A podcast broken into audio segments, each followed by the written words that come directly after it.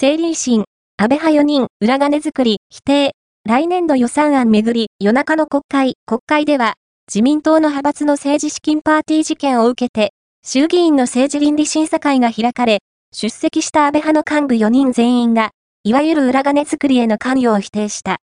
西村前経産省、私は、今回の問題が表面化するまで、収支報告書に記載されていないことを知りませんでした。松野前官房長官、パーティー券の販売収入の管理や収支報告書などの経理会計業務には、一切関与しておりませんでした。塩谷元文科省、政治資金パーティーをめぐる問題に関しましては、一切関与しておりません。高木前国対委員長、私自身承知をいたしておらず、関与することは一切ありませんでした。また、2022年4月に安倍元首相が決めたキックバックをやめるという方針を撤回した時期をめぐり、西村氏と塩谷氏の発言に食い違いが生じた。